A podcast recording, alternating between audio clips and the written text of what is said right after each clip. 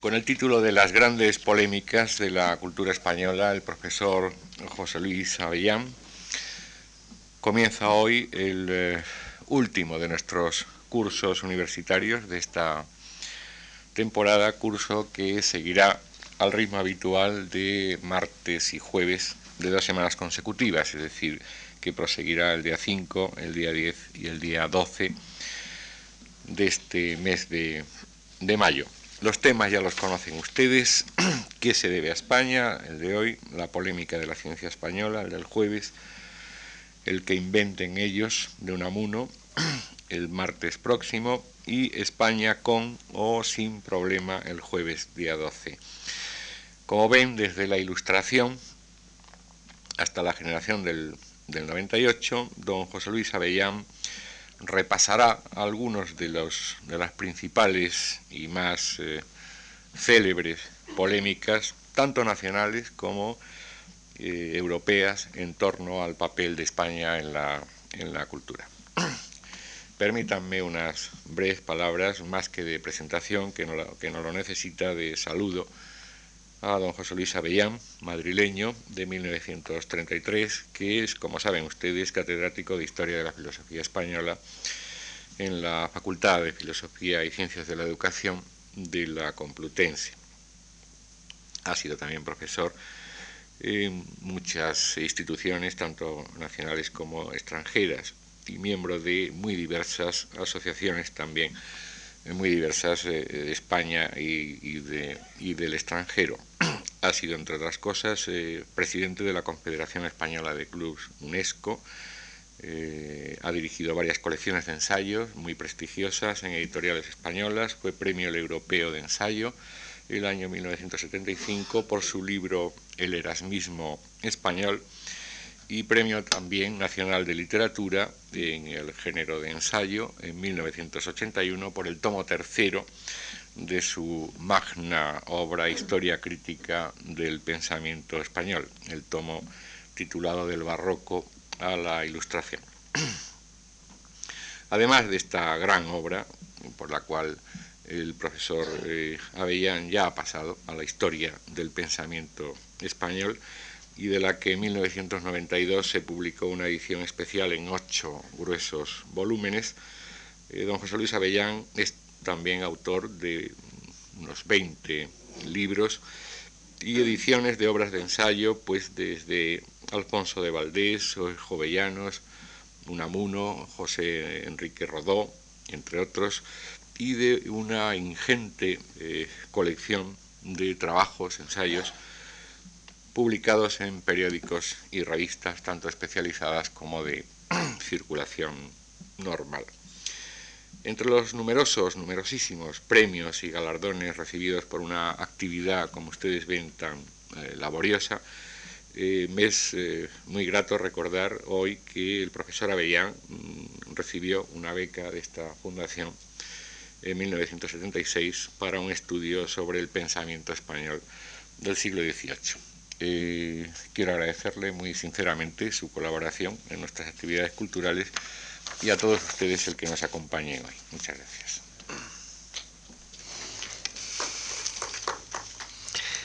Buenas tardes. En primer lugar, quiero dar las gracias a la Fundación Juan March que me permite estar hoy ante ustedes y desarrollar un tema eh, que es objeto de mi preocupación y de mi reflexión de mi estudio durante muchos años, desde hace muchos años, eh, y me ha permitido, y creo que eso puede ser quizá un, algo de lo más interesante para ustedes también, una reflexión sobre la actualidad, al hilo de lo que evidentemente es una exposición fundamentalmente de carácter histórico sobre las grandes polémicas de la cultura española.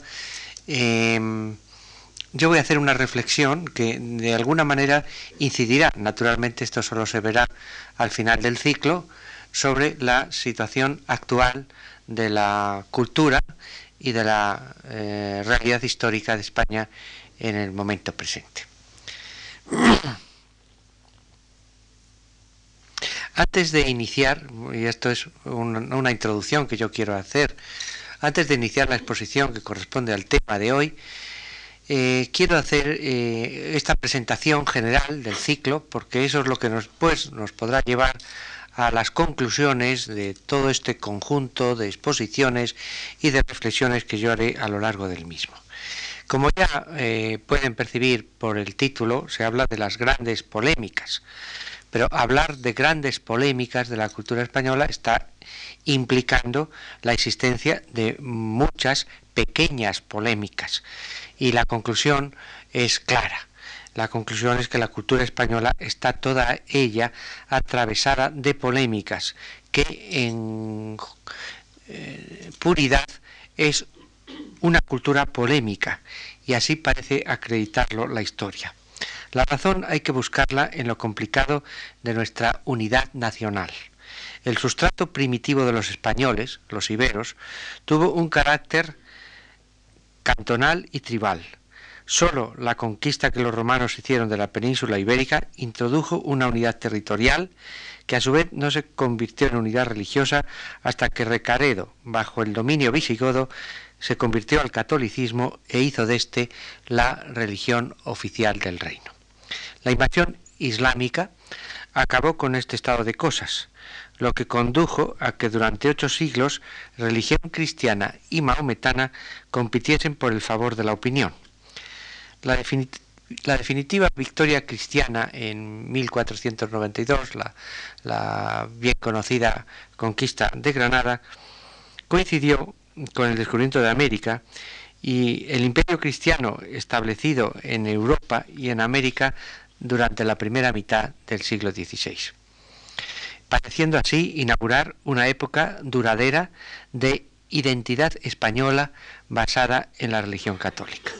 Sin embargo, pocos años después surge la amenaza luterana y en 1516 esa amenaza se convierte eh, por parte de la mm, realidad nacional eh, española en una divergencia con Europa, eh, divergencia que se ha mantenido durante siglos y que solo parece haber terminado en nuestros días.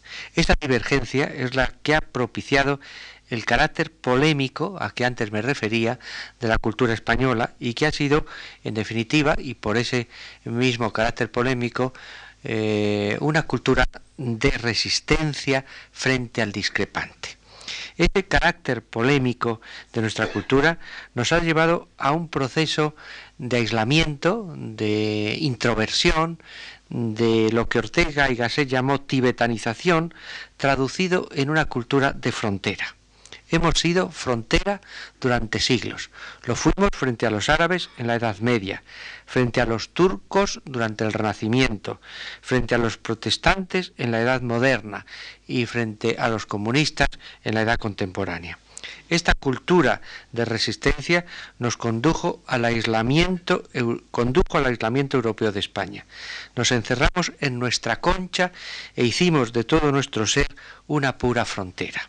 De aquí la pregunta, que no puede resultar extraña, que se hizo el famoso famoso precisamente por esto, por la polémica que levantó, no por las grandes obras que produjera, eh, Masson de Morvilliers, cuando eh, enunciaba aquella frase con la que voy a empezar eh, la primera exposición, la primera conferencia, ¿qué se debe a España? Llegamos así, tras estas palabras introductorias, al comienzo de, la conferencia que me corresponde desarrollar hoy con ese título. Y que eh, para mayor precisión voy a leer en su, en su parte sustancial. La frase apareció en lo que se llamó la Nouvelle Encyclopédie, la, la enciclopedia la, mm, de las, eh, que era una renovación de lo que fue la, enciclopedia francesa, en el año 1782. Y allí, en, en el artículo eh, que lleva ese título, España, aparecen estas frases que leo a continuación. Hoy, Dinamarca, Grecia, Rusia, la misma Polonia, Alemania, Italia, Inglaterra y Francia, Todos estos pueblos, enemigos, amigos, rivales, todos arden en una generosa emulación por el progreso de las ciencias y de las artes. Cada uno medita las conquistas que debe compartir con las demás naciones. Cada uno de ellos hasta aquí han hecho algún descubrimiento útil que ha recaído en beneficio de la humanidad. Pero, ¿qué se debe a España? Desde hace dos siglos, desde hace cuatro, desde hace seis, ¿qué ha hecho por Europa? Esa es la, frase de Masson de Morvilliers que va a iniciar la, la, polémica y que, como ven ustedes, si nos referimos a la última fecha que da, desde hace, empieza diciendo desde hace eh, dos siglos y termina diciendo desde hace seis. Si contamos exactamente desde el momento en que él escribe esos seis siglos, quiere decir que desde el siglo XIII España no había hecho nada. Claro, justamente quizá pues el periodo más brillante de la historia de España es eh, finales del 15, principios del 16 y, todo el 16 en realidad. Em, esta frase levantó una gran polvareda, la, la levantó tanto dentro como fuera de España. Fuera de España hubo varias respuestas. La, primera de Antonio José de Cabanilles, en el año, eh, dos años después, en el año 1784, en eh, su libro Observations sur l'article España, de la Nouvelle Encyclopédie, se refiere solo a... Mm, es una contestación, yo diría, muy parcial, porque se refiere solo a autores contemporáneos y además no introduce ningún tipo de valoración entre los distintos autores españoles. Es una relación, yo diría, indiscriminada de nombres y por lo tanto una contestación eh, poco útil y poco efectiva eh, como respuesta. Eh, también el abate de Nina, Carl de Nina, en su artículo Reponsa la cuestión que doit-on à l'Espagne, dos años después, en 1786, da una contestación con mayor consistencia. Reconoce de cualquier manera la decadencia de España en los últimos tiempos, pero eh, declara la importancia a lo largo de los siglos en que Masón de Mobilier la niega de la cultura española y eh, añade una precisión, una precisión que va a matizar toda la polémica. Y es que eh, esa decadencia es particularmente sensible en lo referido a la ciencia y a la investigación científica. Por eso esta polémica eh, que yo he titulado ¿Qué se debe a España? en los manuales de historia se conoce como primera polémica de la ciencia española. Eh, en España también, en el interior de España también produjo un gran revuelo y eh, un revuelo eh, de, diríamos, desde el punto de vista de la altura intelectual en que se desarrollan las respuestas de tono menor, porque se va a dividir la opinión pública en apologistas y antiapologistas, pero eso no quiere decir que no haya algunas excepciones notables que yo debo subrayar y que van a constituir precisamente el nervio intelectual desde el punto de vista del contenido de esta primera polémica.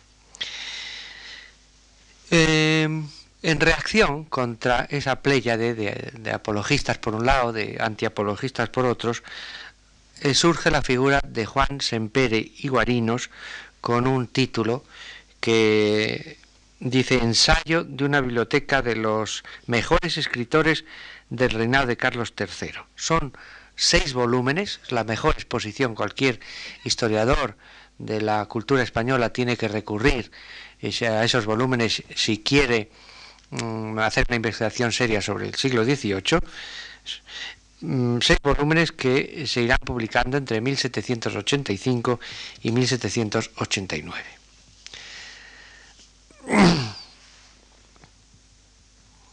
Esta reacción de Sempere y Guarinos está perfectamente detectada en el discurso preliminar que introduce a la obra, y donde dice eh, sobre los progresos de la literatura de los españoles en este siglo. Y eh, en uno de los párrafos de ese discurso preliminar hace una referencia concreta a esos apologistas. Dice, una apología no es suficiente, dice eh, Sempere y Guarinos. Una biblioteca española de los mejores escritores del reinado de Carlos III es lo que puede poner a la vista, mucho mejor que cuantas apologías puedan escribirse, el estado actual de nuestra literatura. Digamos que es una apuesta eh, al día del estado de la cuestión en lo que se refiere a los progresos de la literatura. Veo que hay alguna persona de pie, pero aquí hay muchos sitios, hay muchas butacas vacías.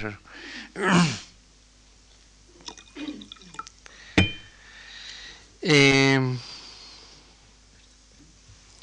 más, interesante, más interesante y, con mayor contenido doctrinal, porque eh, Semper Guarinos es un hombre que constata mm, empíricamente, dando nombres de autores, de obras y valorándolos con un juicio crítico muy atinado, pero mm, no entra en cuestiones doctrinales.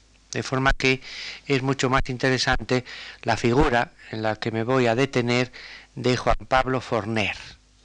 Hoy es una figura mal comprendida, mal estudiada, eh, sobre la que se han hecho investigaciones importantísimas en este siglo, que nos han dado una nueva imagen de este personaje. La contribución de Forner a la polémica se produce como consecuencia de una convocatoria, de la convocatoria de un premio que dotó la Real Academia de la Lengua para contestar a la famosa frase de Masor de Morvillier. Pero el premio no llega a adjudicarse, la convocatoria queda vacía, lo cual causó un gran disgusto al conde de Florida Blanca y el conde de Florida Blanca es el que le va a invitar a, Juan Pablo Forner a participar en la polémica eh, pidiéndole eh, que escriba eh, algo para contestar en los debidos términos a Masón de Morvillier. Le ofrece 6.000 reales, el producto de la venta del libro, y de esa circunstancia nace su famosa oración apologética por la España y su mérito literario. Eh, libro que se publica en 1786, es decir, apenas pasados cuatro años de la, de la frase de Masón. Quizá el propio título, oración apologética, ha dado lugar a un malentendido, pero se, la consideró como una de las más de las apologías eh, que se estaban haciendo en torno al tema, cuando en realidad eh, es otra cosa. Ya eh, un siglo después, Emilio Cotarello, un famoso erudito, a mitad del siglo XIX, se da cuenta de la enorme diferencia que hay de la reacción que se produjo eh, por la frase de Masón entre Francia y en España, donde produjo, dice textualmente Cotarello, donde produjo un efecto deplorable fue en España misma, viniendo a ocasionar una grave escisión que tomó mal carácter desde el momento en que se puso en juego el amor de la patria, dando a este pueril, a este pueril asunto los tonos de causa nacional. Pronto se desnaturalizó la cuestión, llegando a plantearse en los términos de si España estaba tan atrasada como decían los franceses y si tenía algo que envidiar a estos. El ciego patriotismo de uno, que eran los más, se pronunciaba por la negativa y devolvía a Francia injuria por injuria. El partido de los éclairés, los ilustrados, sostenía, al contrario, que engañaban y ofendían a su nación los que pregonaban un florecimiento que no existía más que en su cabeza y adormecían al pueblo en vez de estimularle a su mayor progreso. Esta era la frase de, de Cotarello eh, que mm, nos da idea de cómo la figura de, de Masón se había desvirtuado, perdón, la figura de Forner se había desvirtuado por esa escisión de la opinión entre apologistas y antiapologistas a la que me he referido anteriormente. Sin embargo, si prestamos una atención más detenida y a un análisis cuidadoso, eh, sobre todo a la luz de los conocimientos actuales de la oración apologética de Forner, vemos que mm, hay que interpretarla en un sentido muy distinto. Y esto eh, consiste en gran parte de la tergiversación que ha sido, que ha sufrido la obra, eh, considerada hasta ahora. Mm, ya veremos cómo en realidad no es así. Uno de las obras fundamentales uno de los fundamentos doctrinales más importantes del tradicionalismo español en el siglo XIX, vemos hasta qué punto la tergiversación ha sido grave. Pues la obra no puede estar más lejos de esa eh, orientación. ¿Cuál es en realidad el verdadero valor de esta oración apologética? En hay que tener en cuenta para mm, darle, para esa valoración que hoy creemos más adecuada, el carácter oratorio que en cierto modo venía mm, dado por la exigencia de la petición que le había hecho Florida Blanca salir al paso de las eh, aseveraciones injustas de, de Masón de Morvillier. Y eso le hace utilizar un tono eh, no solo apologético, sino declamatorio, que quizá la declamación sea el estilo más apropiado para una apología. Lo dice el propio Forner, dice textualmente al principio de su obra, mi propósito fue escribir más como declamador que como escritor crítico. Esta observación tenemos que tenerla en cuenta muy presente para darle el verdadero valor a la obra. En segundo lugar, tenemos que ver cuál es el criterio que utiliza Forner para considerar buenas o malas, positivas o negativas, las aportaciones españolas a la cultura. Pues bien, el criterio que utiliza no puede ser más claro de un ilustrado del siglo XVIII. Es el criterio de la utilidad y de la virtud. Objetos más dignos de consideración que cualquier otra ciencia. Y lo dice eh, con esta frase, también textual de Forner, la buena filosofía es la que sirve para practicar dignamente las virtudes humanas y civiles. Entonces este es el criterio que él emplea y con el cual tenemos que utilizar a su vez nosotros para juzgar su obra. De acuerdo con ese criterio, eh, considera que las finalidades que debe perseguir la verdadera ciencia son las siguientes, y cita tres finalidades fundamentales de toda ciencia verdadera y auténtica. La primera es mm, conducir a la perfección del hombre. Primera finalidad. La segunda, conducir a la satisfacción de las necesidades humanas. Tercera finalidad.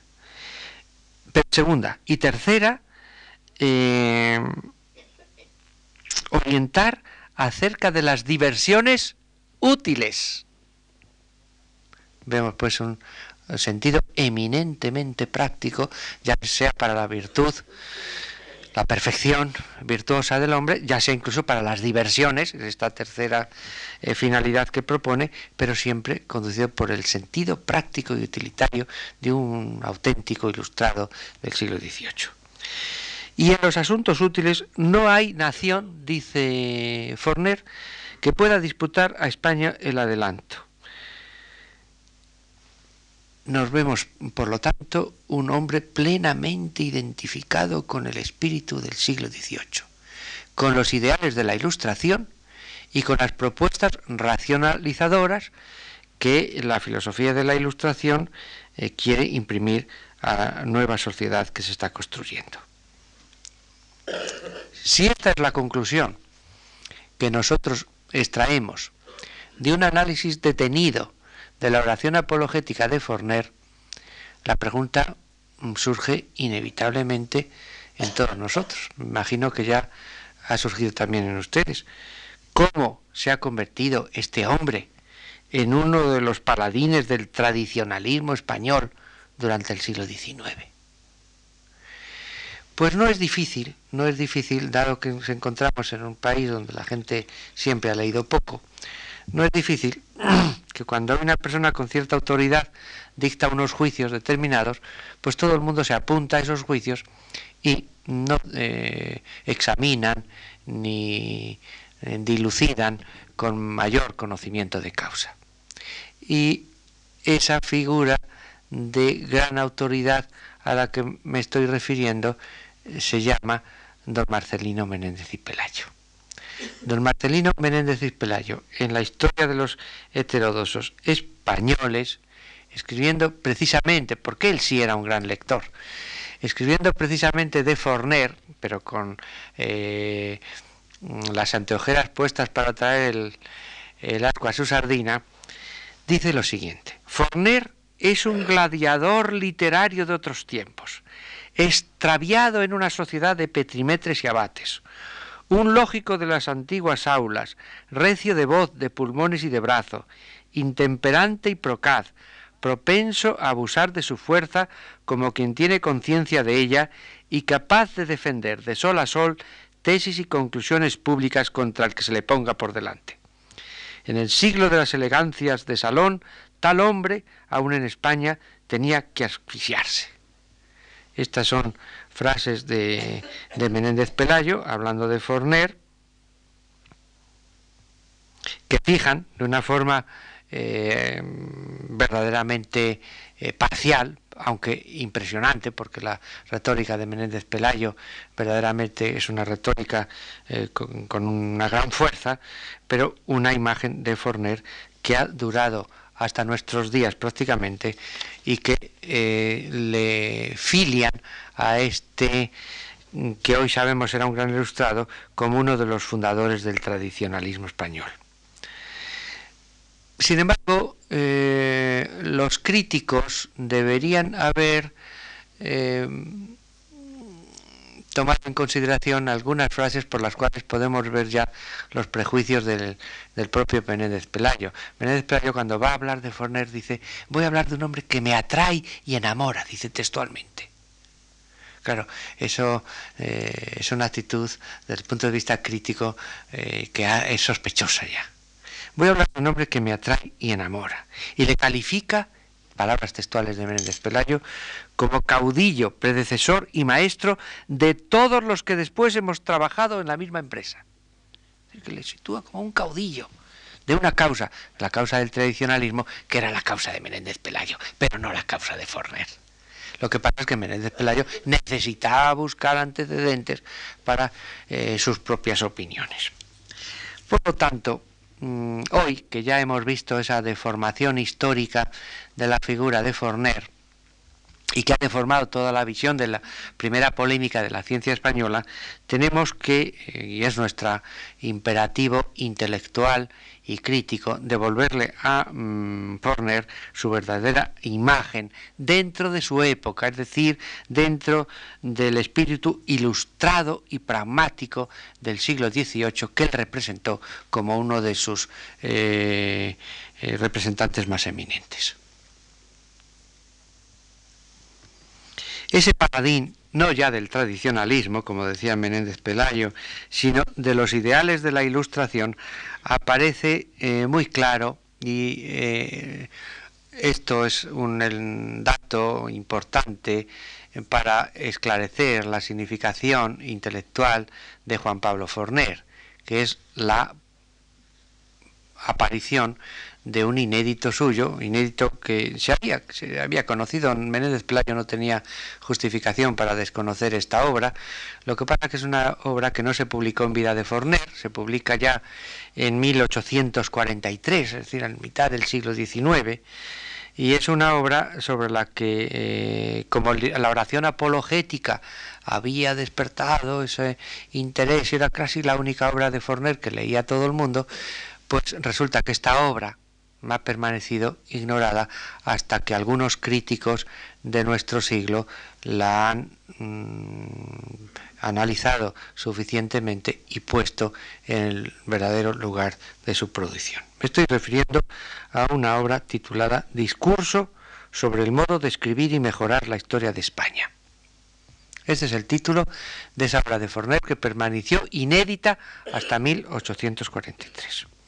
Un análisis, la, oración apologética para ver en la oración apologética al ilustrado que era Ferner hay que, hay que entresacar las frases, hay que hacer un análisis muy fino, tomar una serie de precauciones. En cambio, esta otra obra no. Esta otra, eh, era, era su obra preferida. Era su obra preferida y sin embargo permaneció inédita. Sobre esto podríamos hablar mucho, porque no permaneció inédita casualmente. Permaneció inédita porque los poderes oficiales de la época estaban interesados en que eh, permaneciese inédita. Y Forner luchó para que la obra se publicase sin poder conseguirlo a lo largo de toda su vida. Sin embargo, esa obra representaba su verdadero espíritu. Es necesario, por lo tanto, eh, ver un poco, analizar cuál es el contenido de esta obra, viendo algunos de sus planteamientos. Según Forner, él se propone estudiar aquí las grandes cuestiones socioeconómicas y políticas, dice subespecie historia. Era, en definitiva, Forner un gran historiador. ¿Para qué? Dice, para actuar más oportuna y más eficaz y más eficazmente de acuerdo con las necesidades que impone la realidad cotidiana de nuestro país. Para Forner, por lo tanto, no sería ya la historia, y en esto eh, se parece como un adelantado de nuestros tiempos, no sería la historia una especialidad de eruditos o un pasatiempo de ociosos, sino un instrumento práctico, indispensable para cualquiera que desease obrar útilmente en beneficio de la nación. En todo ilustrado, fuese jurista, economista, geógrafo, etcétera, etcétera, hubo un aplicado historiador. Y Forner representa eminentemente ese ilustrado historiador que todo hombre del siglo XIX llevaba dentro. En Forner, sin embargo, hay algo más que un historiador encontramos un hombre que piensa y reflexiona sobre la historia, convirtiéndola en instrumento de análisis y de comprensión y hasta de transformación de la realidad, es decir, en un verdadero filósofo de la historia. Por ello es interesante ver los criterios que utiliza en cuanto a la historia es un instrumento fundamental de su discurso ver eh, las calificaciones que hace con respecto de otras épocas históricas. Por ejemplo, de la Edad Media dice, y lo repite en numerosos párrafos de su libro, que son la Edad Media son una serie de siglos de tinieblas y de barbarie. Elogia a los árabes, cuando los árabes habían sido los enemigos de la religión cristiana, los que habían traído la religión de Mahoma a la península. Y sin embargo elogia a los árabes. ¿Por qué? Porque cultivaron las matemáticas eh, con mayor eficacia que nadie frente a las sutilezas de los escolásticos, dice. Desprecia el escolasticismo del que España se vio libre durante tres siglos para acogerse finalmente a él solo en lo que tenía de útil. Y es verdad que los escolásticos españoles, como saben los que lo han estudiado, son muy tardíos y además se dedican a estudiar cosas prácticas. De ahí nace el derecho internacional de Vitoria y la antropología cultural de Fray Bartolomé de las Casas, etcétera, etcétera. Pero cuando la barbarie se imponía en París, en Oxford, en Bolonia, en España no existía y los escolásticos españoles que existían se iban a explicar allí. Y efectivamente, la Universidad de París, la Sorbonne, estaba eh, llena de escolásticos españoles eh, especialistas en lo que se llamaba las nugae, es decir, discutir sobre sutilezas que no tenían ningún sentido por ejemplo, aquella famosa cuestión que apasionaba a los espíritus escolásticos. ¿Cuántos ángeles caben en una cabeza de alfiler? decían.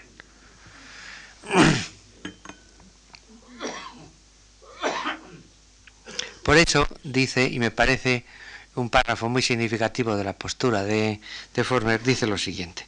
Mientras las universidades de afuera trabajaban con vehementísimo ahínco en perpetuar el uso de la nacionalidad y producir enormes depósitos de sutilezas vanas e incomprensibles, España, libre del contagio del escolasticismo, daba de sí entre los sarracenos, habilísimos médicos, astrónomos, geómetras, algebristas, químicos, poetas, historiadores. España se hizo escolástica, sin embargo, mucho tiempo después de que Europa lo fuera. Forner desprecia, eh, siguiendo con esta serie de juicios que emite eh, sobre distintas épocas históricas, desprecia a los culteranos y a los conceptistas de su propio siglo. Admira, en cambio, a la cultura española del siglo XVI. Admira a los Guevara, a los Cervantes, a los Huarte de San Juan, a los Juan de Mariana. Todos ellos son objeto de su elogio y vienen a coincidir en esto también con el resto de los ilustrados. No olvidemos que gran parte de la ilustración francesa tomó muchas cosas del siglo XVI español esa teoría del buen salvaje, Le Bon Sauvage, que dicen que es de Rousseau, eso estaba en Fray Bartolomé de las Casas ya, y estaba en Luis Vives, y estaban muchos pensadores españoles del siglo XVI, pero se había olvidado. Pero no lo podía olvidar un ilustrado como Forner. La concepción de la historia de España que se desprende de este análisis que estoy haciendo del discurso de Forner, eh, claramente, eh, pertenece claramente al esquema de la ilustración. Empieza por reconocer la miserable decadencia en que quedó postrada España durante el siglo XVII y añade que ello no fue solo producto de las asechanzas extranjeras, sino que contribuimos nosotros a nuestro precipicio por no querer ir a, ir a la par con las demás naciones en los progresos del comercio, de la marina y de las ciencias. Al revés, dice, fue desgracia para España que empezasen a decaer en ella las letras cuando empezó a florecer la filosofía en el resto de Europa. Nuestro saber cayó en un terrible pedantismo cuando las demás naciones empezaron a dar de sí hombres grandes en todas las líneas. Verdaderamente, eh, y esto es uno de los quid pro quo que se produce en la historia de España, en los malos entendidos sobre la cultura española, hubo un decalás. Fuimos más adelantados cuando España estaba atrasada y cuando, cuando Europa estaba atrasada y cuando Europa adelanta, nosotros iniciamos nuestra decadencia. En cualquier caso, y a mí lo que me interesa es aclarar la postura de Juan Pablo Forner en la polémica, que es el objeto de mi exposición, tengo que decir que su imagen de ilustrado, que ya aparecía eh, todavía cauta, pero claramente en el análisis de la oración apologética, ahora, después de, analizar el discurso sobre el modo de escribir y mejorar la historia de España, es eh, una imagen nítida y plena de significación, hasta el punto de que aparece aquí como, como uno de los temas sustanciales eh, de que trata en su libro la constitución de las naciones. En España, y cito porque esto es muy interesante y muy importante, y por eso lo cito con las propias palabras de Fornet. Dice, en España no es que tengamos más o menos sabios, el problema no es de más o de menos. No es que tengamos más o menos sabios y hombres de letras que en otras partes, sino que, que los nuestros lo son de distinta manera y son otras sus obras. Nuestros juristas, médicos o cosmógrafos, nuestros poetas y pintores, lejos de dejarse arrebatar por una orgullosa fantasía, se mueven pegados al plano de las comprobaciones empíricas. Esta es eh, la estimación que hace Forner de nuestros grandes hombres. Naturalmente, esto da una dimensión muy distinta a la polémica de la ciencia española de lo que a la primera polémica, porque el próximo día hablaré de la segunda, de lo que había sido mm, la cultura en nuestro país.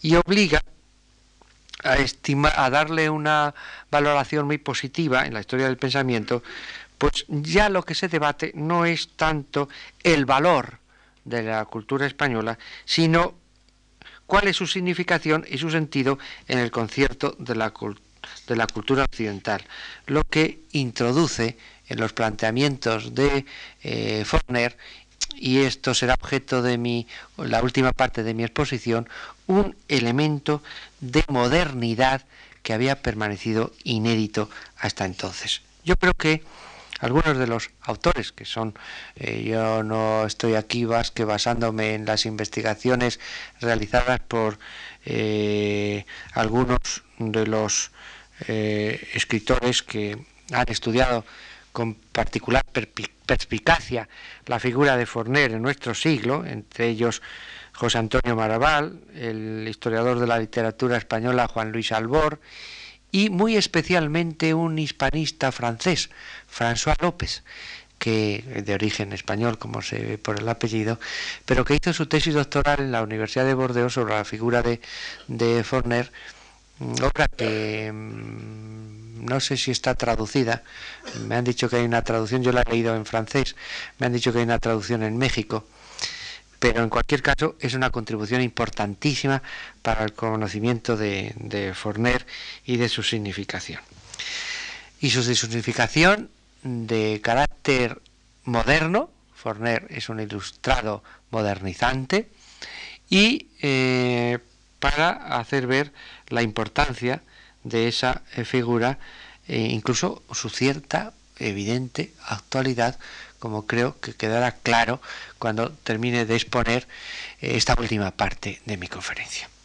Antes de hacerlo, voy a, porque ya lo ve también así, como ve la figura de Forner con esa actualidad con que yo la estoy eh, estudiando, el gran historiador Juan Luis Albor, eh, cuando en uno de los tomos de su gran obra, Historia de la Literatura Española, habla de Forner, dice textualmente lo siguiente.